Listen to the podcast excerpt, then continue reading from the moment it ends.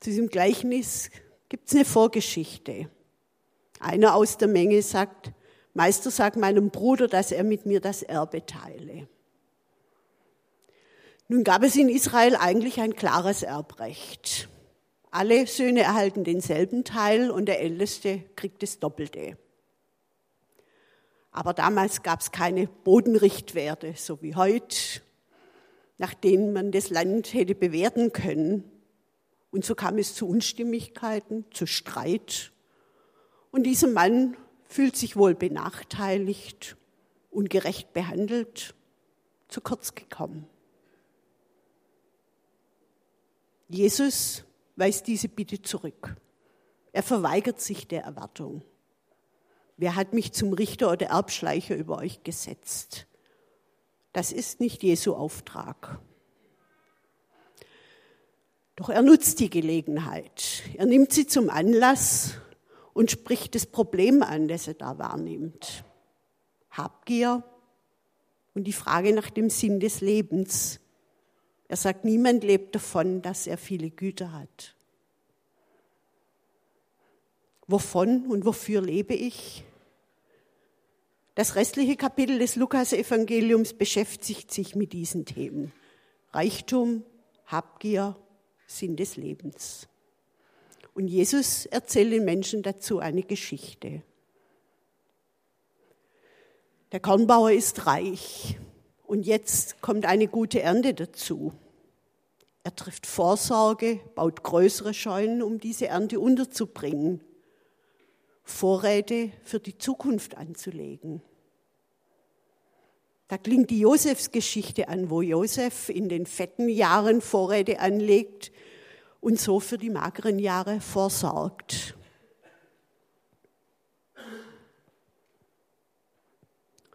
Reichtum an sich ist nicht problematisch. In der Bibel lesen wir von Abraham, von Jakob, von Hiob, von deren Wohlstand und Wohlergehen berichtet wird. Gut, bei Hiob war es zwischendurch anders, aber am Ende war der richtig reich. Und nicht nur den Frommen ging oder geht es gut. David beklagt sich in einem Psalm über die überheblichen Menschen. Ihnen geht es gut, obwohl Gott ihnen völlig gleichgültig ist. Ihr Leben lang haben sie keine Schmerzen, sie strotzen vor Gesundheit und Kraft. Also Reichtum ist an sich wertneutral. Doch Reichtum birgt eine Gefahr. Gott warnt die Israeliten schon beim Einzug ins gelobte Land.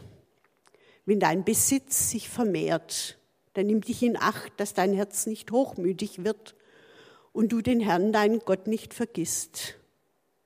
Denk nicht bei dir, ich habe mir diesen Reichtum aus eigener Kraft und mit eigener Hand erworben.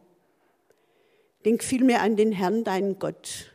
Er war es, der dir die Kraft gab, Reichtum zu erwerben. Ist der Besitz also mein Verdienst? Wie gehe ich mit dem Reichtum um? Verwalte ich ihn verantwortungsvoll? Es gibt eine Redensart über Familienunternehmen. Die eine Generation baut das Unternehmen auf, die nächste wirtschaftet und lebt gut damit und die dritte wirtschaftet es in Bankrott. Also geht es schon darum, verantwortungsvoll mit umzugehen und Vorsorge zu treffen. Der Kornbauer reißt die alten Scheunen ab und baut größere, damit er genügend Lagerplatz hat. Das ist vernünftig und vorausschauend.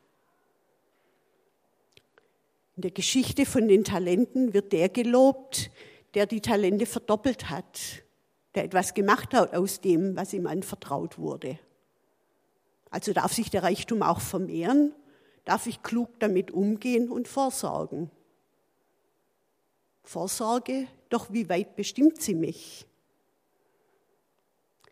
In dem Wort Vorsorge steckt die, das Wort Sorge. Und direkt im Anschluss an diesen Predigtext sagt Jesus, sorgt euch nicht um euer Leben und darum, dass ihr etwas zu essen habt, noch um euren Leib und darum, dass ihr etwas anzusehen habt. Also sorgt euch nicht um das Materielle.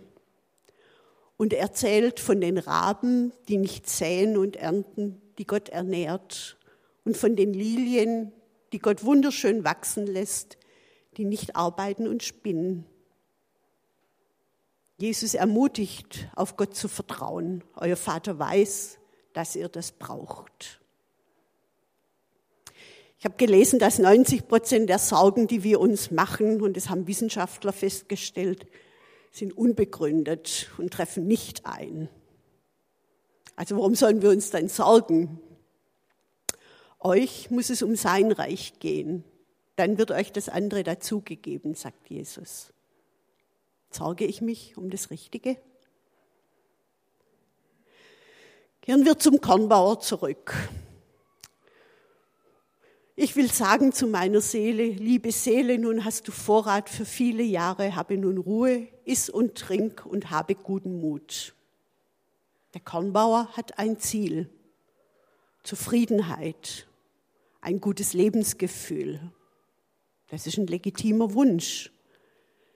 Der Mensch hat ein Bedürfnis nach Versorgtsein und Sicherheit, ein gutes Auskommen, genug zu haben, für lange Zeit vorgesorgt haben, kein Kampf ums tägliche Brot. Ich kann den Kornbauer gut verstehen. Und für sein Ziel legt er sich ins Zeug. Er plant, er reißt ab und baut neu. Unter Zeitdruck bis zur Ernte muss es geschafft sein. Wo ist also das Problem? Lesen wir noch mal ein Stück aus dem Text. Und er dachte bei sich selbst und sprach, was soll ich tun? Ich habe nichts, wohin ich meine Früchte sammle. Und sprach, das will ich tun.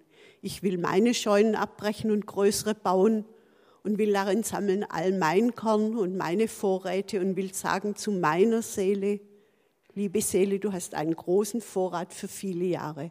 Habe nun Ruhe, iss, trink und habe guten Mut. Da kommt viermal ich vor und fünfmal mein. Er baut die Scheunen für sich. Er will alles für sich. Für ihn gibt es nur sich selbst und seinen Besitz. Er kennt nur ich und mein. Und er redet nur mit sich. Es muss Arbeiter gegeben haben, denn allein würde das Land nicht bestellt haben. Doch sie kommen nicht vor. Keine Familie, keine Freunde, nur der Kornbauer.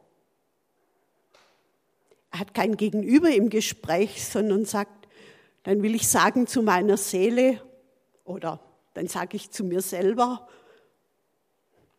dieser Mensch hat keine Beziehung, er ist beziehungslos und ich bezogen. Habgier, so macht Jesus klar, richtet sich gegen das, was das Leben eigentlich ausmacht, Beziehungen. Habgier macht egoistisch und letztlich einsam. Und selbst seine Zukunftsperspektive ist egozentrisch. Seine Seele soll Ruhe haben. Und er ist auch nur sich selbst verantwortlich. Er sagt zu sich selber. Der reiche Kornbauer hat die nötige Distanz zu seinem Reichtum verloren und den Bezug zur Realität. Er sagt, ich habe nichts, wo ich meine Früchte sammle. Er hat doch Scheunen, die er abreißt und größere baut, weil sie zu klein sind. Er ist sich selbst genug, er und sein Erfolg. Und er hat niemandem, mit dem er diese Erfolgsgeschichte teilen kann. An anderer Stelle erzählt Jesus eine Gegengeschichte. Ein Mann hat ein Schaf verloren eins von hundert. Er macht sich auf die Suche und als er es wiedergefunden hat, ruft er seine Freunde und Nachbarn zusammen und sagt, freut euch mit mir. Und auch der, in der Geschichte vom verlorenen Sohn lädt der Vater zu einem Fest ein und sagt, freut euch mit mir. Mit Menschen, mit Familie, mit Freunden, mit Nachbarn kann ich meine Freude teilen. Wie geht es mit dem Kornbauer weiter? Er hat seine Rechnung ohne Gott gemacht. Du nach, diese Nacht wird man deine Seele von dir fordern. Und wem wird dann gehören, was du angehäuft hast? Reichtum gibt es nur in diesem irdischen Leben und das vergeht. Der Reichtum ist so vergänglich wie der Mensch. Und man sagt, das letzte Hemd hat keine Taschen. Was bleibt dann? Wenn alles Materielle vergeht, welche Schätze lohnt es sich dann zu sammeln? Jesus sagt, sammelt euch, sammelt euch nicht Schätze hier auf der Erde, wo Motte und Wurm sie zerstören und wo Diebe einbrechen und sie stehlen, sondern sammelt euch Schätze im Himmel, wo weder Motte noch Wurm sie zerstören und keine Diebe einbrechen und sie stehlen. Denn wo dein Schatz ist, da ist auch dein Herz. Was meint Jesus mit dem Schatz im Himmel? Oder wie es im Predigtext heißt, reich sein bei Gott. Ich hole ein wenig aus. Jesus bringt die Botschaft von einem Gott, der die Menschen liebt. Der Mensch wird, um Beziehungen zu den Menschen und zwischen den Menschen aufzubauen. Jesus macht sich mit den Menschen solidarisch. Er zeigt eine Beziehung zum Vater auf und macht sie auch frei. Jesus gibt ein Beispiel, wie versöhnte Beziehungen möglich sind. Ohne Ausgrenzung, ohne Gewalt, ohne Missgunst, ohne Neid. Wo Gemeinschaft gelebt wird, geteilt wird. Besitz, Güter, Freude und Leid. Jesus redet von einem Leben, das eine Perspektive hat über das irdische Leben hinaus. Und Paulus beschreibt es so, denn im Reich Gottes geht es nicht um Fragen des Essens und Trinkens, sondern um das, was der Heilige Geist bewirkt. Gerechtigkeit, Frieden und Freude. Wer Christus auf diese Weise dient, an dem hat Gott Freude und er ist auch in den Augen der Menschen glaubwürdig.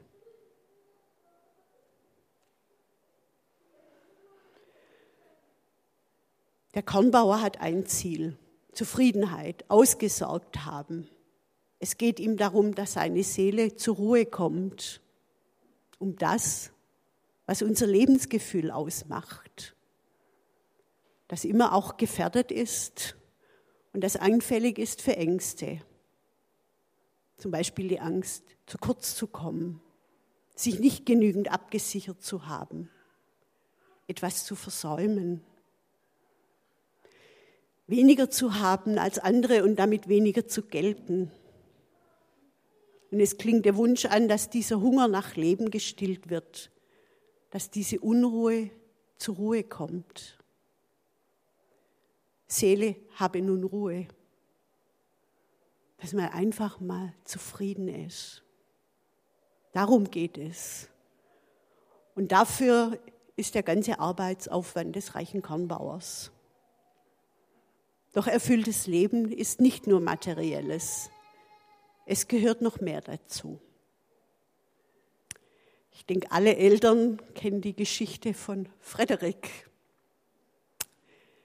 Die Feldmaus Frederik lebt mit ihrer Familie in, einem, in einer alten Steinmauer auf einem verlassenen Bauernhof. Alle sammeln Vorräte für den Winter, nur Frederik sitzt scheinbar untätig herum. Auf die Fragen seiner Familie, warum er nicht mithelfe, antwortet er, ich sammle für kalte, graue und lange Wintertage Sonnenstrahlen, Farben und Wörter. Als der Winter kommt, leben die Feldmäuse von den gesammelten Vorräten. Der Winter ist jedoch lang und die Vorräte gehen allmählich zur Neige. Jetzt sind Frederiks Vorräte gefragt und er teilt mit seiner Familie die gesammelten Sonnenstrahlen, um sie zu wärmen, die Farben, um den Winter weniger grau und trist sein zu lassen und die Worte in Form eines Gedichtes.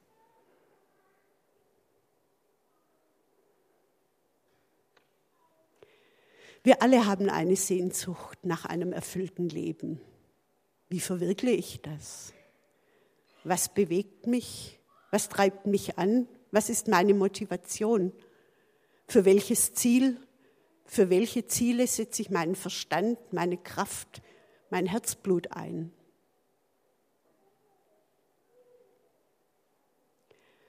Was mich motiviert, hat immer einen guten und einen problematischen Anteil.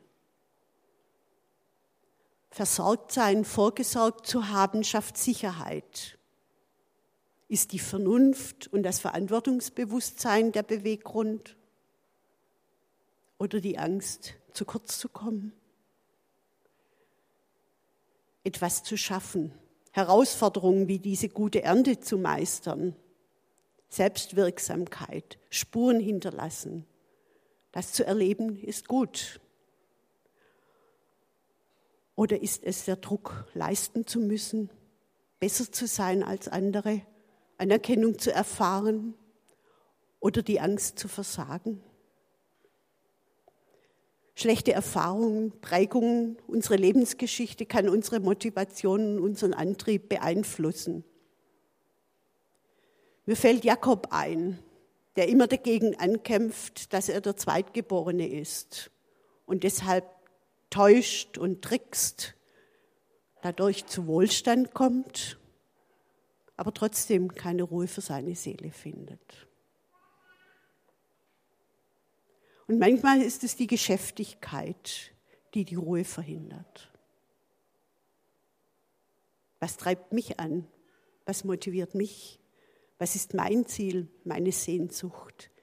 Welche Spuren will ich hinterlassen? Der Kornbauer hinterlässt volle Scheunen. Aber er hat vergessen, sein, wem er sein Leben und seinen Reichtum verdankt.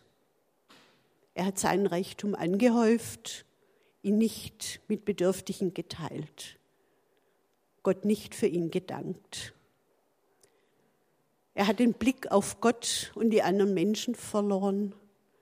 Er hat die Beziehung zu Gott und zu anderen Menschen verloren.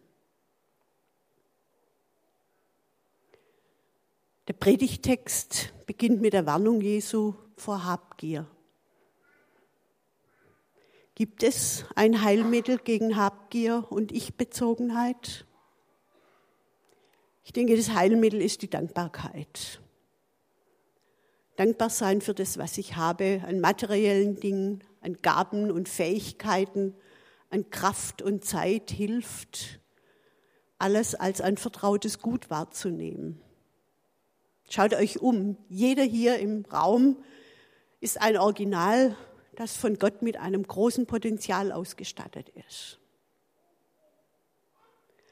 Dankbarkeit macht fähig zu teilen. Die Ressourcen, Geld, Besitz, aber auch Zeit und Aufmerksamkeit. Teilen macht glücklich, haben Wissenschaftler festgestellt. Und ist, ist ein ne-, netter Nebeneffekt des Teilens, wenn sich dadurch auch ein gutes Gefühl einstellt. Dankbar sein für die Menschen um mich herum, Familie, Gemeinde, Nachbarschaft. Danke ich Gott dafür, kann ich sie alle als Geschenk wahrnehmen. Und wie viele gute Beziehungen werden allein hier unter uns erlebt? Dankbarkeit wird ermöglicht durch eine andere Sicht, einen anderen Standpunkt. Wenn ich Flüchtlingen, Menschen, die bei uns Schutz und Auskommen suche, suchen, wenn ich ihre Geschichte und ihren Nöten begegne, dann verschieben sich meine Maßstäbe. Wie viel mehr schätze ich meine persönliche Situation? Ein Dach über dem Kopf, genug zu essen, medizinische Versorgung, Zugang zu Bildung, Sicherheit, ein funktionierender Rechtsstaat, Glaubensfreiheit, Reisefreiheit. Dafür kann ich dankbar sein. Und in der Begegnung mit anderen Menschen erfahre ich Korrektur, Ermutigung, Begleitung. Auch das ist Grund zur Dankbarkeit.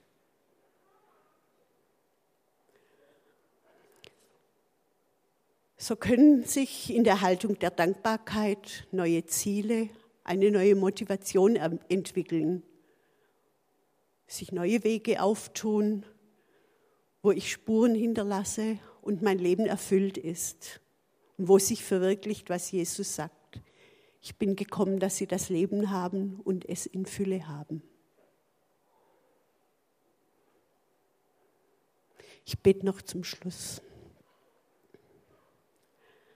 Vater im Himmel, ich danke dir, dass wir dir vertrauen können. Du beschützt uns und du beschenkst uns reichlich. Hilf uns mit dem, was du uns anvertraut hast, verantwortungsvoll umzugehen. Amen. Ihr seid jetzt in einer kurzen Stille eingeladen, mal darüber hinachzuziehen, so über die Ziele, die ihr habt für euer Leben, für eure Motivation und die Frage, welche Spuren hinterlasse ich oder möchte ich den gern hinterlassen. Und danach singen wir gemeinsam ein Lied. Musik